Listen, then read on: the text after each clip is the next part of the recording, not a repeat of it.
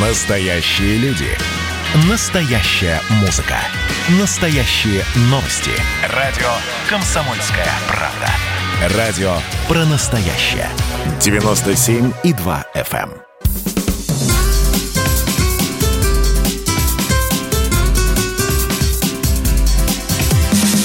Программа с непримиримой позицией. Вечерний Мордан.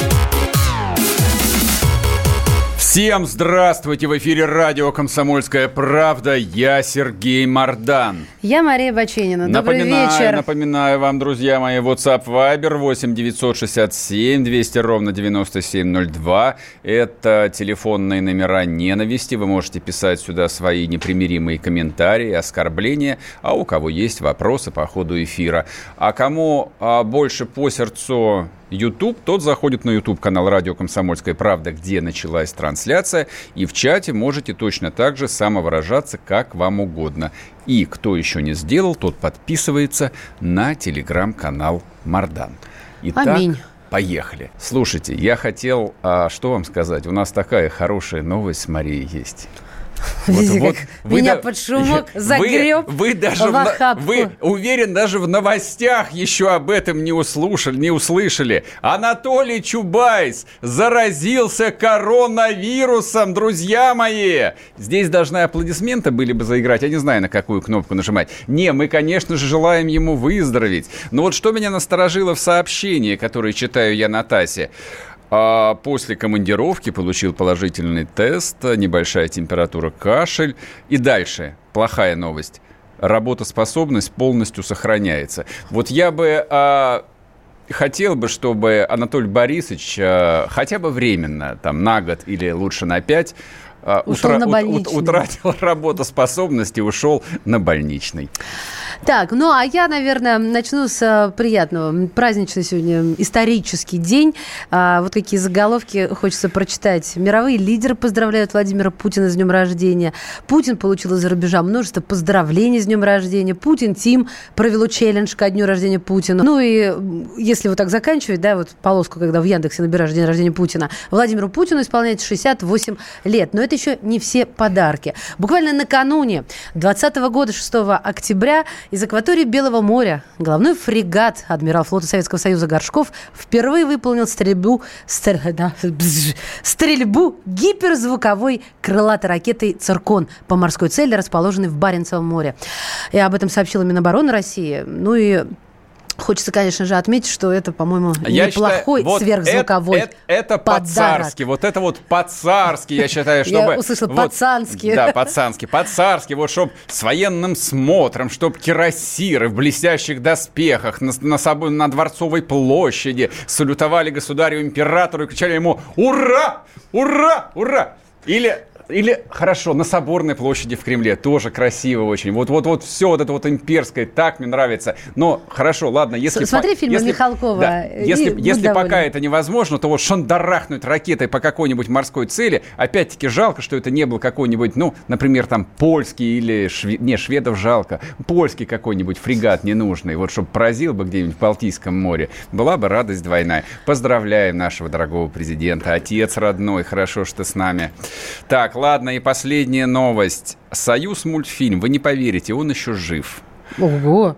Да, Да. что значит еще? Он неплохо себя чувствует. Я не знаю, как он себя чувствует, но они а, снимут полнометражный фильм про Чебурашку. Не поверите. Бюджет составит не менее 600 миллионов рублей. Знаете, когда государственные компании говорят не менее 600 миллионов рублей, я вот сразу понимаю, что бюджет составит, наверное, миллиард двести, миллиард пятьсот. Учитывая а, маркетинговый бюджет, я думаю, что меньше они не заложат. А знаете, почему так происходит? Вот почему такие метаморфозы происходят со студией «Союз мультфильм», которая, по идее, должна была сдохнуть еще 20 лет назад. Да, они, да, они, наверное, в 90-м году выпустили э, там последний свой мультфильм, а после этого сдавали в аренду некоторое количество площадей. Потому что генеральным директором, а, точнее, председателем правления этой организации стала Юлиана Слащева. Кому интересно, кто это, найдите Я- в интернетах. Женщина незаурядных э, способностей и карьерного, так сказать, э, ресурса. Дарование. А, я просто хочу акцентировать, что это будет не полнометражный мультфильм, это будет полнометражный фильм. Подожди, а кто О будет? Чебурашке. Безруков будет Чебурашку играть, я надеюсь? Откуда Или? Хабенский? Я вроде никому Одно из говорила. двух. Ну, слушай, Значит, ну, тебя просили не говорить Друзья об этом в мои, эфире. а, WhatsApp Viber 8 967 200 ровно 9702. Напишите, пожалуйста, как вы думаете, роль Чебурашки кому будет предложена? Но фильм обещает быть хорошим, потому что сценарий этого фильма напишут авторы фильма «Последний богатырь». Роскошный фильм, Да. отличный фильм. А генеральным продюсером будет Эдуард Илоян, поэтому он будет еще более роскошный. Не знаю, кто такой Илоян, но, наверное, Тогда он зачем не ты сказал? подкачает. Тебе просто надо Фами- сказать что Ну, потому что потом у нас будет на, пику. да, Нагорный Карабах, поэтому поняла, вся- конечно вся- же. всякая лыка в строку, поэтому всякий Илоян нынче в кассу. Ладно, поехали. Поехали.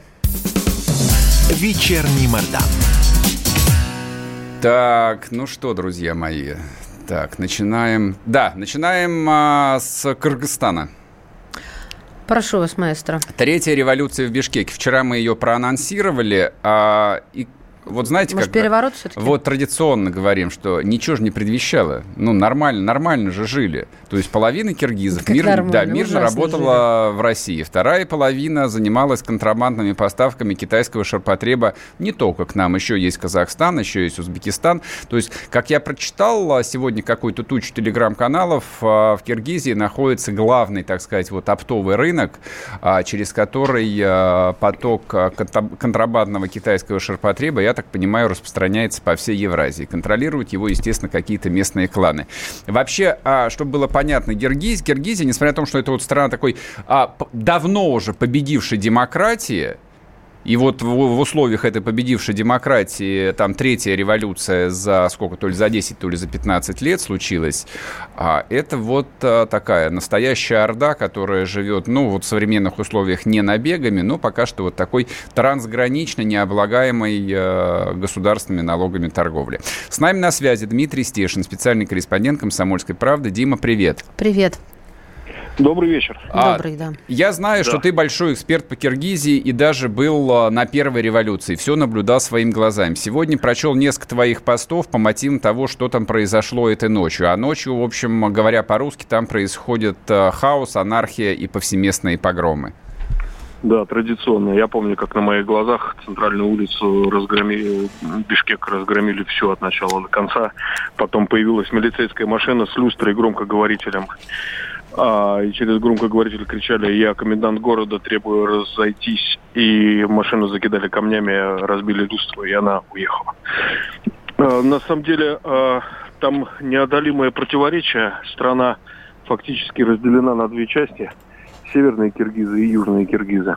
Северные традиционно технари, интеллигенция, можно сказать, обрусевшие, да, ну, такие интеллигентные э, киргизы. А юг, северяне называют их уничижительно мырки. Извините, если там кого обидел. Как, как называют еще раз извини? Мырки. Мырки? Мгм. Да. Вот. а, у них там э, феодализм э, в те районы, где они живут, а, универсальная валюта спичечный коробок э, с пыльцой или с гашишем. А, Значит, четверть спичечного коробка, 40-литровая фляга масла алюминиевая, ну и так далее. Там что-то 100 коробков автомобиль. Ну, в общем, Дима, ты еще раз где? А то сейчас кто-то подключился и не поймет, о чем мы. Это мы- нет, ребят, это не Нет. в Москве пока, это пока в Киргизии Я Диму такие локацию расценки. прошу, еще, он просто проговорил. Дима, еще раз будь любезен. Да, это, это- это в в Киргизии, в южных областях. Вот. А, Они конфликтуют традиционно а, с городским населением. Ага. Вот. Революция у них происходит стабильно каждые пять лет. И как я сегодня написал, да, сославшись на Маркса, что смена власти без смены общественной политической формации и экономических отношений только усиливает и разгоняет энтропию. Так что ничего хорошего там я не вижу. Вот. Майданы и протесты там платные. Мне еще на первой революции быстро посчитали, сколько это стоит. 25 тысяч долларов а, толпа из э, двух, кажется, тысяч человек э, с питанием, горячий чай и плов. А кто платит-то? Кто э, вот А, это? ну, первая Зажигает. революция- Первая революция, как ни странно, я был в гостях у доктора Назаралиева. Это известный врач-нарколог. У него на Иссыкуле санатории там безумных денег стоит лечение. Вот врач мне толковал за с хрустальным стаканчиком чая тибетского, что именно он оплачивал частично эту революцию. У него в поместье прям вообще каком-то в советском фильме о войне в Африке э, люди в непонятной черной форме на вышках с автоматами стояли. Понимаете, я такого mm-hmm. не видел никогда. Действительно, это проклятый алмаз с Леонардо Ди Каприо какой-то. Да, да, да, да, да. Вот прям декорацию вот оттуда, да. оттуда, да. Слушайте, красота. Слушай, я, я задам тебе риторический вопрос. Вот uh, учитывая, насколько там все интересно и красиво, и, в общем, можно снимать, Сергей. да, снимать бесконечные сериалы жизни каких-нибудь uh, там колумбийских uh, наркобаронов с азиатской внешностью, а зачем нам нужен вот такой вот союзник по ОДКБ? Я не понимаю вообще абсолютно. Его можно купить на, на корню. Незадорого. Э, По стоимости двух шестисотых Мерседесов, я думаю. Два коробка. Причем, причем, знаешь, э, как, как тут появился после истории с Карабахом такой универсальный тестер, а Крым вы признали? Вопрос, да? Киргизии, например. Ну, к Таджикистану, в котором скоро будет... Вопрос на засыпку. Да. Признали? Да, да, да, да. Нет, нет, нет, не признали. Потому что они признают только международный закон. Дим, спасибо, спасибо. большое. Уходим сейчас на перерыв. С нами Дмитрий Стешин, был специальный корреспондент «Комсомольской правды». Начали мы говорить о происходящем в Киргизии, который переживает третью революцию за 15 лет. А, стоимость киргизской революции, вот судя по словам Стешина, составляет примерно от 100 до 500 коробков с гашишом. С гашишем, вот. Сергей. Гашишом мне нравится как больше. Как вчера родился. Ладно, вернемся после перерыва. Программа с непримиримой позицией. Вечерний Мордан. Когда армия. Состояние души.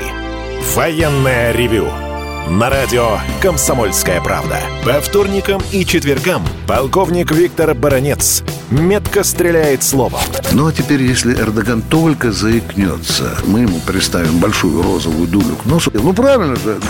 А полковник Михаил Тимошенко подает снаряды. Вся правда о настоящем и будущем наших вооруженных сил. Ну и немного армейских байк. Медведя можно научить стрелять из автомата. В прямом эфире. Слушайте и звоните. Военное ревю. По вторникам и четвергам в 16.00. По московскому времени. Никто не уйдет без ответа.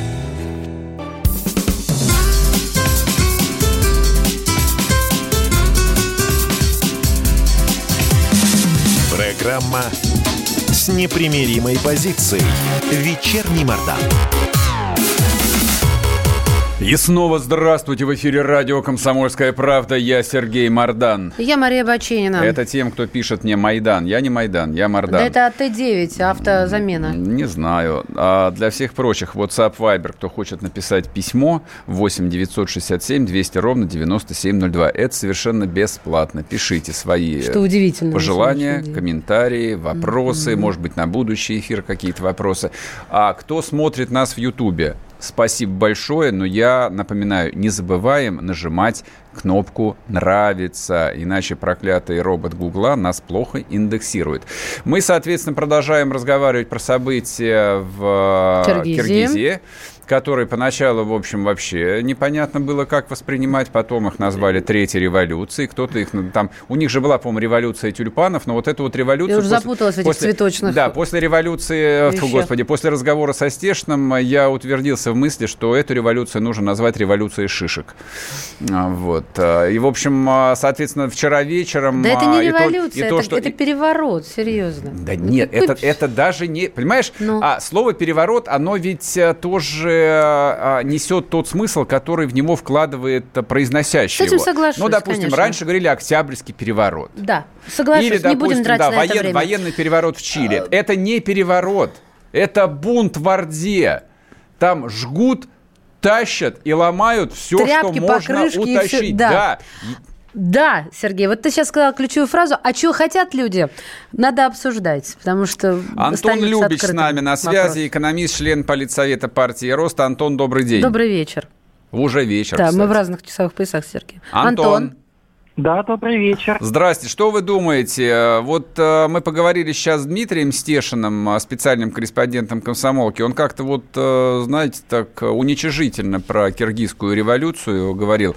А у меня возникло сомнение. Может быть, мы просто вот э, страдаем каким-то там великодержавным шовинизмом, и это действительно вот волеизъявление народа такое вот. Что вы думаете? Ну, я думаю, что киргизское общество очень четко поделено на север и юг по клановому принципу. Живет кланово абсолютно. Это средневековье, я так понимаю? Практически, да. Все... А зачем такой союзник а, в ОДКБ России? Простите, что я вас прибиваю, просто чтобы мы сразу перешли к важным темам. Вот, без всяких этих политкорректных глупостей. За, за, за тем, что как бы какие нашли союзники, тех и взяли. Отличный ответ, отличный. Нет. Э, соответственно, сейчас э, южанина свергают северяне. Вот э, очередная такая перестановка. У южных и северных кланов поделены криминальные виды деятельности. Угу. Основные два, на которых люди зарабатывают, это, соответственно, наркоторговля и контрабанда из Китая в Россию. Киргизия – это основные ворота контрабанды. Соответственно, периодически эти кланы делят легальный вид дохода, которым является добыча и переработка золота. Соответственно, когда кого-то не устраивают э, те условия, на которых они договорились поделить эти э, доходы, происходит э, силовая смена режима той группировкой, которая почувствовала силу. Никакого отношения, естественно, к европейскому парламентаризму, демократизму, еще каким-то измам это не имеет, это обычная вот такая вот клановая делезка видов доходов. А, я вот не а понимаю, как это... Население, вот эти местные граждане, которые сейчас там громят все, но они тоже руководствуются личным маленьким интересом. Пока большие паны э, бьют чубы, они тащат там оргтехнику. Вот как бы все описали. Как это связано с парламентскими выборами? То есть как обыватель смотрит со стороны, прочитав какую-нибудь ленту, какую-нибудь новость, что прошли парламентские выборы, второй пункт, они были нечестными, третий пункт, общественность возмутилась. А сейчас мы понимаем, что это просто дележ, только непонятно, в, каких, э, в, в, в каком пласте, и, то есть в верхнем властном или там в нижнем, но тоже непонятно, как это связано с тем, чтобы просить перевыборы. Вот как-то смешалось все социал-демократическая партия. К социал-демократии она э, имеет такое же примерное отношение, как я к балету, то есть никакого. А она представляет северные кланы. Ее и там ряд других партий не пустили в парламент, то есть тем самым ослабив влияние северных э, кланов в э, парламенте страны, через которые все между собойчики как-то и решаются. Соответственно, северяне возмутились. Север – это Бишкек. Вот люди вышли на улицы. А, соответственно, а, Жейнбеков, президент, э, южанин. А, предыдущий президент Атамбаев, северянин. Атамбаева там, с нарушениями Конституции, кого это как бы в Киргизии останавливало, бросили в тюрьму, несмотря на то, что у него конституционный иммунитет от уголовного преследования.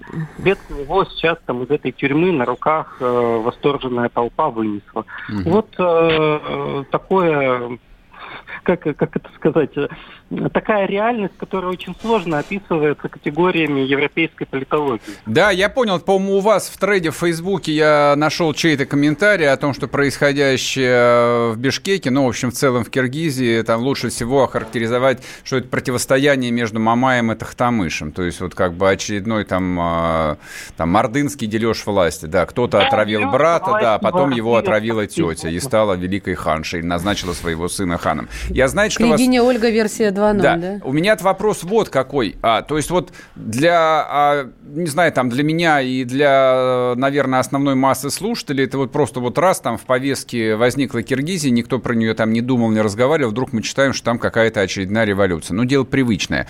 А вот а, по вашему мнению, а, Российское Министерство иностранных дел, оно занимается вот союзником России по ОДКБ, как-то контролирует там ситуацию? Я считаю вопрос провокационным ваш. Почему? А что, почему он провокационный? Вы что, собираетесь в МИДе работать? А у нас, соответственно, в Беларуси ЧП, у нас в Армении ЧП, у нас в Киргизии ЧП, у нас в Таджикистане через месяц выборы. Все Тоже будет ЧП и в Молдавии вот будет ЧП, это понятно. ЧП будет в Молдавии, поэтому одно ЧП за другим, это, извините, вот если бы у меня на работе такое происходило, я бы человека уволил. Ага. Я бы... То есть вы хотите сказать, что министр Лавров, мягко говоря, не справляется, что ли? Вот я и говорю, что вы задаете очень провокационный вопрос. Да, Но в чем проблема-то? Да поберегись да. на поворотах, Олегчик. Что наша работа с союзниками не удовлетворительна. Так нет, не, понимаете, как бы в чем а, вопрос? То вот, а, если бы вот, а, знаете, то, что называется, что-то пошло не так, мы с вами могли бы, как такие пикейные жилеты, интеллигентно говорить, что вот а, неудовлетворительно как-то поработали. Но поскольку там вынесли очередного президента и жгут торговые центры, и, по-моему, даже зверей в бишкекском цирке съели уже, это значит, что там полный бардак, и вообще никто ничем не занимается. Там вообще российский посол хотя бы есть. Посол-то там есть, но вы знаете, как э, это часто у нас бывает, у нас недостаток компетенции МИДок э, компенсирует достаток компетенции Минобороны. То есть там есть наша военная база, она как-то обеспечивает какой-то порядок, я бы это так mm-hmm, mm-hmm. относительно.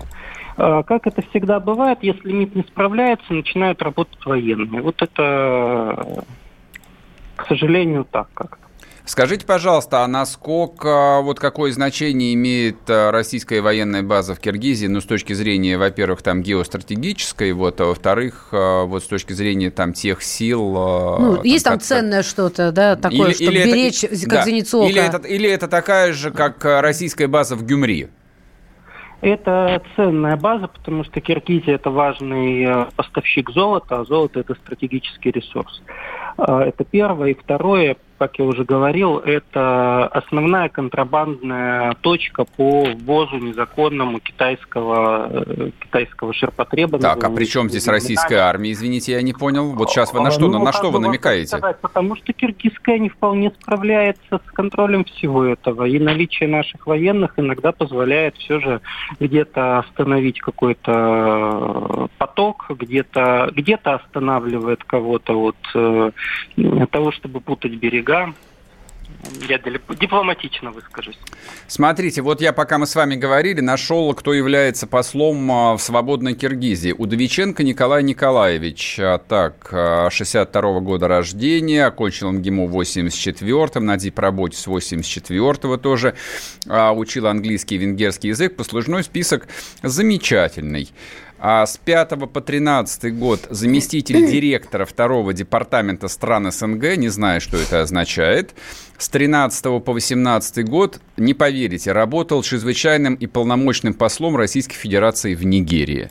С 19 назначен в Киргизию. То есть вот поработал в Африке в Черной и теперь подхватил, соответственно, наших, так сказать, союзников э, в Кыргызстане все это со знанием венгерского языка. И вот все это, да, и все вот это со знанием экзотика. венгерского языка. Ну вот, собственно, видите, да? мы с вами и вышли на ответ, э, каким образом устроена российская дипломатия и каким образом она пытается контролировать ситуацию на бывшем постсоветском пространстве. Спасибо большое. С нами был Антон Любич, экономист, член политсовета партии «Роста». Ну, что я вам могу сказать? А, будем с вами надеяться, что в Киргизии как-нибудь все образуется. Я думаю, что образуется там все традиционно. Приедет а, ну, очередной президент в Кремль, может быть, его даже Путин примет из уважения, поскольку союзники как-никак, попросят немного денежек, а, денежек, наверное, немножко дадут, и на 3-4, на 5 Года лет как-то все более, более-менее устаканится, и они дальше продолжат торговать контрабандой и присылать там молодых людей работать в российских розничных сетях и копать землю на дачных участках. Вот примерно так э, как бы и будем дальше жить. Вернемся после перерыва, не уходите.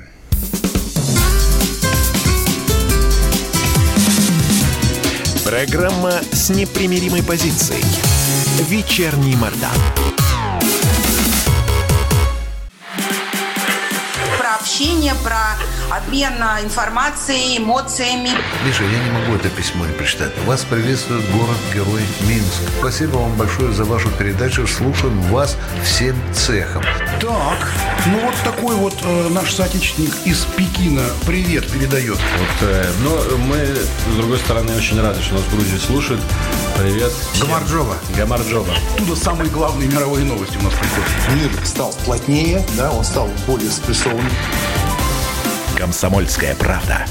Это радио.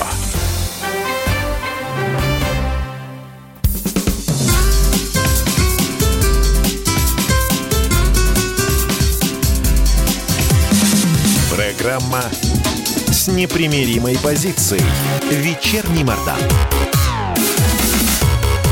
И снова здравствуйте в эфире радио «Комсомольская правда». Я Сергей Мордан. Я Мария Баченина. Добрый вечер. Напоминаю, тем, кто смотрит нас на Ютубе, Ютуб канал радио «Комсомольская правда», надо нажать кнопку «Нравится». Вам это ничего не стоит, а нам будет приятно. Нажмите, будьте ласка. Так, а, ну ладно.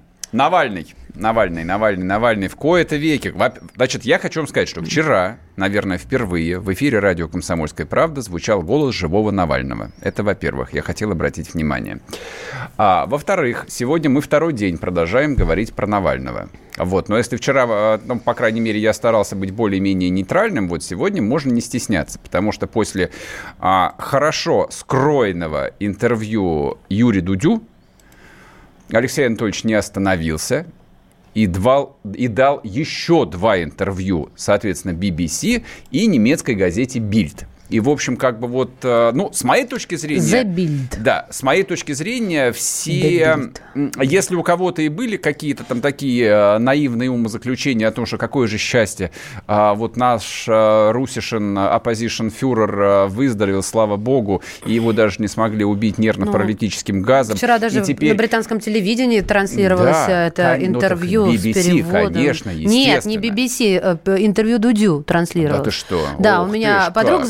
Замужем за ученым, и она живет в Манчестере. И как раз разместила этот видео, как там перевод такой странный, вот, но тем не менее на большом экране. Вот, соответственно, Да. вот эти вот два интервью, которые Навальный дал англичанам и еще одним немцам, вот лично для меня, а, ну, в общем, окончательно картину нарисовали. Значит, смотрите, а, бессмысленно анализировать все сказанное, то есть, по большому счету, произносится одна и та же повестка. Вот если есть, знаете, как а, постоянно нам пишут, вы кремлиди, у вас там есть кремлевская методичка. Я не знаю про нашу методичку, я в руках ее ни разу не держал, а вот то, что методичка есть у Алексея Анатольевича, свежая, вот это для меня никаким секретом больше не является. То Очень она жестко. отличается от- Раз, от два, прежней? три, четыре, пять. Вот по всем пунктам повестки дня он не просто проходится во всех абсолютно интервью. Он расставляет акценты именно там, где нужно их расставить. И играет голосом, так сказать, бритональным дискантом своим именно там, где нужно играть голосом. Содержательно. Вот что, безусловно, самое важное. А все эти... Там было еще одно интервью. Все эти четыре интервью посвящены, на самом деле, исключительно Путину. Во всех четырех интервью Навальный раз за разом, он не просто объявляет свою персональную вендетту Путину. Я так понимаю, честно говоря, что он транслирует сигналы, ну, от вполне конкретных там политических групп на Западе, которые, в общем, его в той или иной степени либо ангажируют, либо держат его за яйца за что-то. Я не знаю, уж извините за выражение, но это примерно так.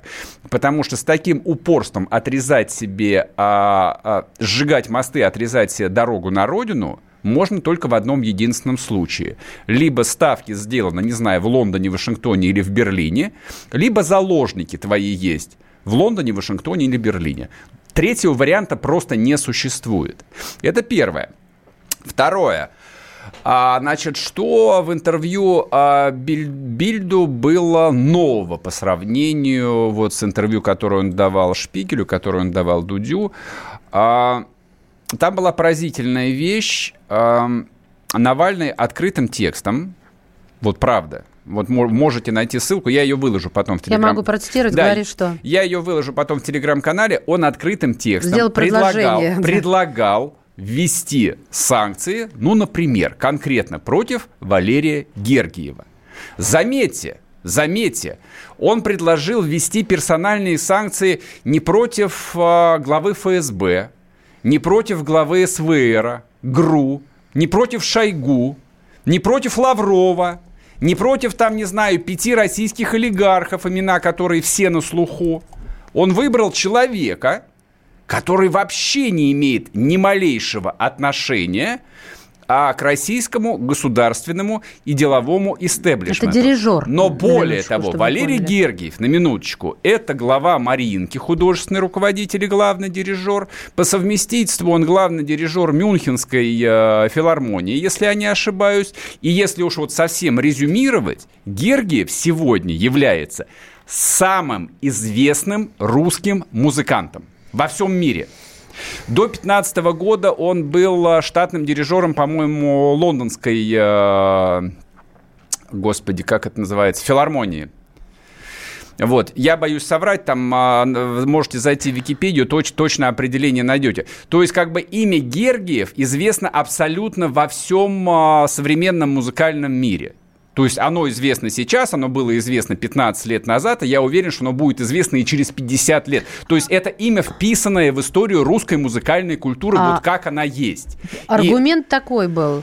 Является сторонником президента. Да, да, и, Железобетонный. да, и вот это, и вот это, это совершенно потрясающе. Это совершенно потрясающе. То есть а, вот наш а, opposition фюрер предлагает карать людей, Ну, налагать, он добился налагать, своего. налагать на них санкции за мысли преступления.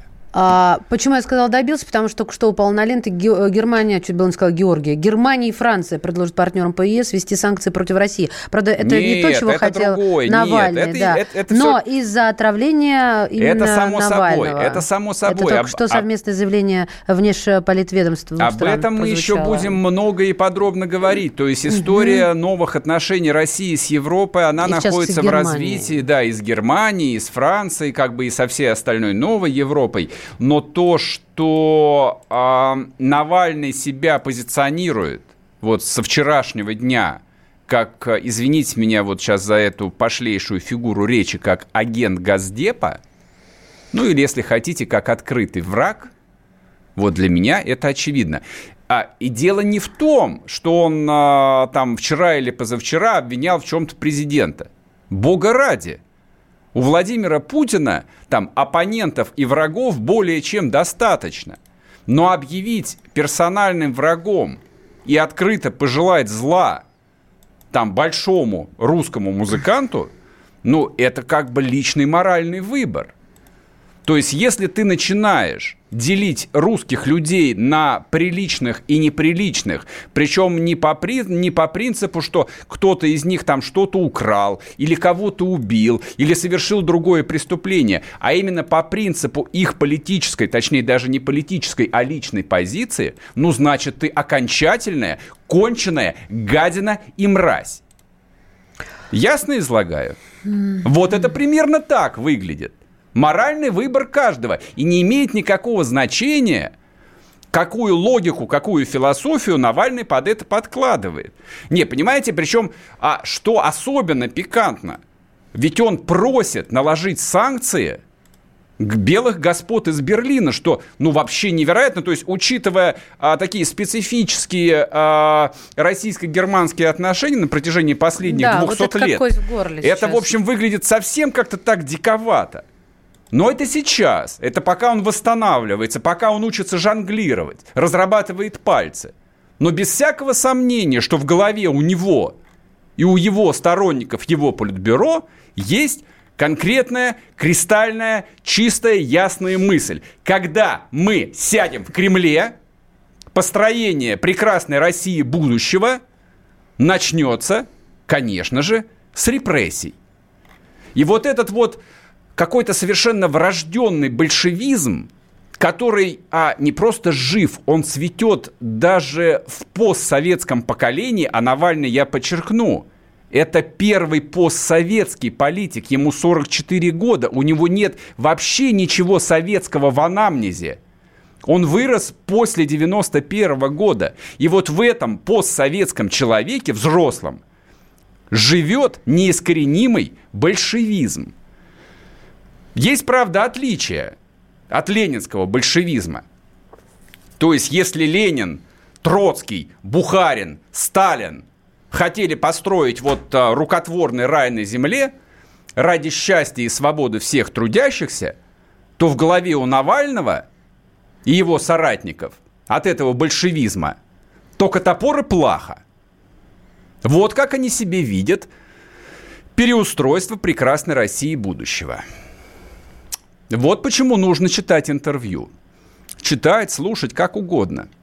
Не в пересказе, лучше самим. Вот так вот. Ну что, все понятно. Все предельно ясно. А, кстати, как, эм, как раз как портрету, чуть было не забыла. Лидер э, Коммунистической партии Российской Федерации. Я не могу говорить Российской Федерации.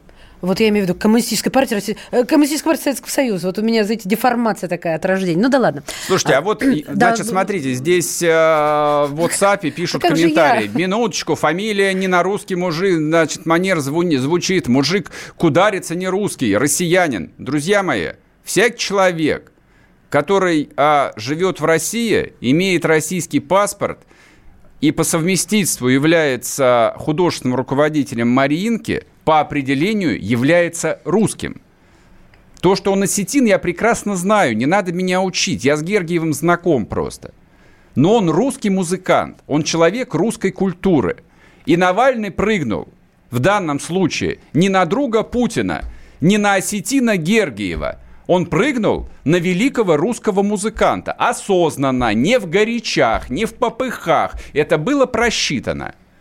Но окей, братан, Принимай тогда в обратку. Мы и так к тебе не очень хорошо относились, а так будем считать за полное говно. И при случае, да, отсыпем тебе фуражку по полной. Вернемся после перерыва, не уходите. Программа с непримиримой позицией. Вечерний Мордан. Георгий Бофт. Политолог, журналист – магистр Колумбийского университета, обладатель премии «Золотое перо России» и ведущий радио «Комсомольская правда». Авторскую программу Георгия Георгиевича «Бофт знает». Слушайте каждый четверг в 17.00 по московскому времени. А что такое деньги по сравнению с большой геополитикой? Мы денег тут не считаем.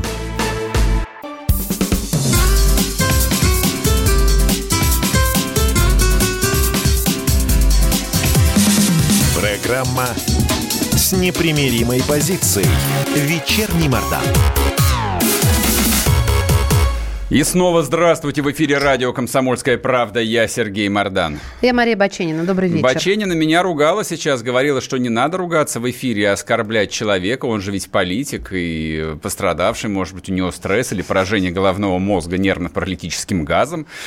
А я а говорю, что ты мне ответил? А я ответил, что врагам и изменникам Родины нет и не будет пощады, как писал журнал «Огонек» в 1937 году. Mm. Вот так вот. Так еще чуть позже, правда, Рамзан Ахматович говорил, враг, расстрелять враг. Ну, нормально, а что, хорошо? Да, ну тоже неплохо. Я имею в виду, что не надо такие отсылки далекие делать.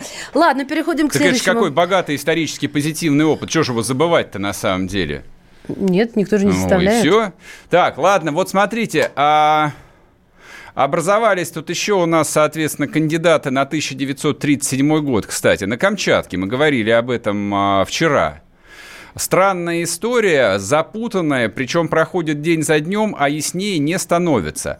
А спустя 10 дней примерно, ну хорошо, спустя неделю после того, как социальные сети взорвались перепостами, извините, опять-таки э, поста Юрия Дудя, который написал о том, что в Авачинской бухте э, происходит нечто странное, а, дохнут животные, мертвые какие-то рыбы устилают побережье, а у серферов, которые пытались там кататься на досках, им, кстати, поставили диагноз поражение роговицы первой степени. Химический ну, ожог. Химический ожог. Ну, так. И дети, кстати, даже один да. ребенок пострадал. Да, да, то есть это, это просто вот с чего все началось. Все они контактировали с водой, это важно понимать. Да, просто вот смотрите, как бы начать, начать с чего? Как бы есть некие вполне конкретные люди, живые, с паспортными данными, там, с телефонами, с пропиской, у которых в местных поликлиниках зафиксирован химический ожог роговицы глаз первой степени. Все они его получили в одном месте. Прошло практически 10 дней. К скандалу подключились абсолютно все. Специалисты специалисты э, взяли пробы.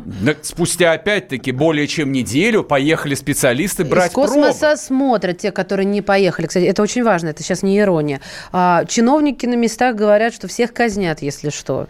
Но пока ни казни, ни результатов. Но, правда, выявили в воде повышение содержания нефтепродуктов и фенолов. Значит, смотрите, я сейчас содержателя вам скажу. Кто подключился к процессу? К процессу подключился прежде всего свежеизбранный губер- губернатор Владимир Сол, Солдов, которого, в общем, втаскивали туда лебедкой на этот пост а, при прямой поддержке Юрия Трутнева. Такой там молодой человек а, с растерянным лицом. Сегодня фотографии мне попалась. Он, конечно, не был готов... так- Растеряннее, чем у Хабаровского ну, потому что он, он буквально за три дня до этой истории объявил о создании а, а, на Камчатке Министерства счастья. То есть вот такой пиар-ход был. Министерство Каждый счастья. раз, когда по. СТС проходит серия «Гарри Поттер», у всех появляется желание э, сделать Министерство счастья да. и Министерство там что, волшебства. Соответственно, прошло какое-то количество времени, поехал Росприроднадзор, приехала Природоохранная Рос- э, прокуратура да, Росрыболовство. И сегодня а, Следственный комитет даже возбудил какое, уголовное дело или нет? Так, давайте посмотрим, чтоб не как это соврать. называется. Неважно. В общем, короче, подключился Следственный комитет помимо природоохранной прокуратуры. А тем не менее, официальные сообщения, которые лично мне удалось найти а, в интернете, а я довольно много на эту тему прочитал, они звучали примерно так. Нет, военные ни при чем. А находящиеся поблизости два больших а, полигона Минобороны, ничего у них не утекло. Вот, никого они травануть не могли. Хотя, в общем, я знаю, как примерно устроены особенно старые воинские части, я понимаю, что утечь там может абсолютно все, что угодно.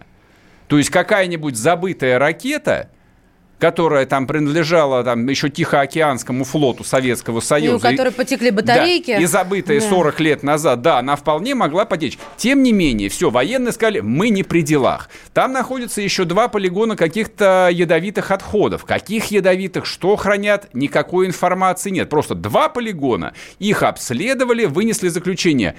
А сетка, которая, ну, видимо, укрепляет там прекрасная аэрофотосъемка, которая укрепляет а, такие вот а, земляные стены, то есть вот такие земляные стены, как раньше строили укрепления там в Оренбургской степи, действие происходит в повести «Капитанская дочка», и вот внутрь этого редута насыпали какое-то дерьмо в течение, видимо, нескольких десятков лет. Какие-то жутко ядовитые химикаты. Так вот, сет... А, это такие захоронения? Да, они открыты, конечно, они открыты. Водички и вот, выпью. да, и вот эта вот сетка, она, значит, местами, видимо, истлела, и что-то оттуда тоже вытекает.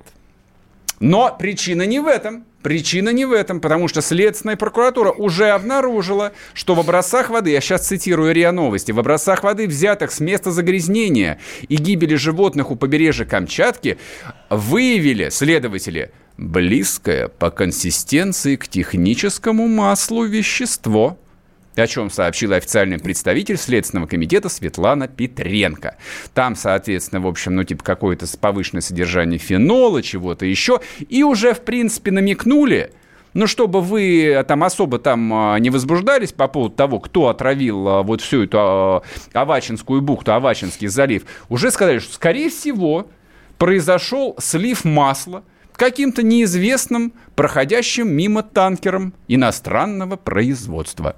Так, извините, а что, танкеры бывают незамеченными, неизвестными? Они все э, в, в- в журнал, не судовой, а такой, который... э, в общем, Ну, может- это как самолет неизвестно Ну как, пролетел. ну он Ну, прошел там в нейтральных водах, кто его следит? Он же не зашел там в пространство. Друг и мой, все равно следят Да ты что, ты знают, знаешь? конечно. А вдруг он пересечет Видите, нейтральные знает, воды и зайдет в молодца. наш? Конечно, знают. Хорошо. И номер, и откуда, и фамилию капитана, скорее всего. А, ну, в общем, дело в том, что, может, конечно, какой-нибудь танкер что-то и сбросил, только поразительным образом это то, что вчера вечером, а, уже ночью стало известно, что по сообщению экологов, все живое на глубине 95 метров умерло. Глу- глубины, да, ты да, почти 100% рыб, там каких-то вот Морских придонных животных. животных умерли. То есть просто при сбросе нефти или соляра из какого-то Не, ну танкера это какой-то... быть не может. Сколько танкеров должно быть, чтобы Это, вот... это, во-первых, это происходит постоянно. Совершенно очевидно, что вот этот вот яд, который убил там все живое, накапливался долго, и это привычная история. Поразительно на самом деле. То есть вот вспомните, насколько быстро распотрошили норильский никель, когда 20 тысяч тонн дизеля пролилось. Но это опять-таки спасибо президенту, у которого сегодня день рождения. Потому что если бы это не стало известным Путину, мы до сих пор бы здесь слушали бы объяснение, что произошел какой-то катаклизм, и никто ни в чем не виноват. А здесь... Ну, а здесь однозначно. На Камчатке тем более никто не виноват. Ну, либо американцы гадят, либо японцы претендуют. Мстят нам за острова Шикотана и Туруп. Я нет другого логичного объяснения. А те, кто хищническим образом там все вытаскивает из матушки природы, те никогда не виноваты, потому что знают, с кем делиться. Вернемся после перерыва. Программа с непримиримой позицией. Вечерний Мордан.